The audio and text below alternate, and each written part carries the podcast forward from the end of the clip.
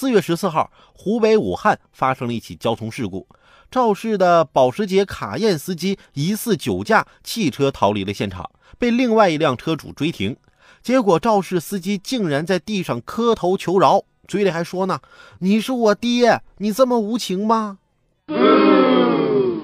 我们可没有你这种一把年纪还酒驾的儿子，还开保时捷呢，你就不能硬气点，自己到警察局自首去？还是你喝高了腿软只能跪地上了？开得起豪车请不起代驾。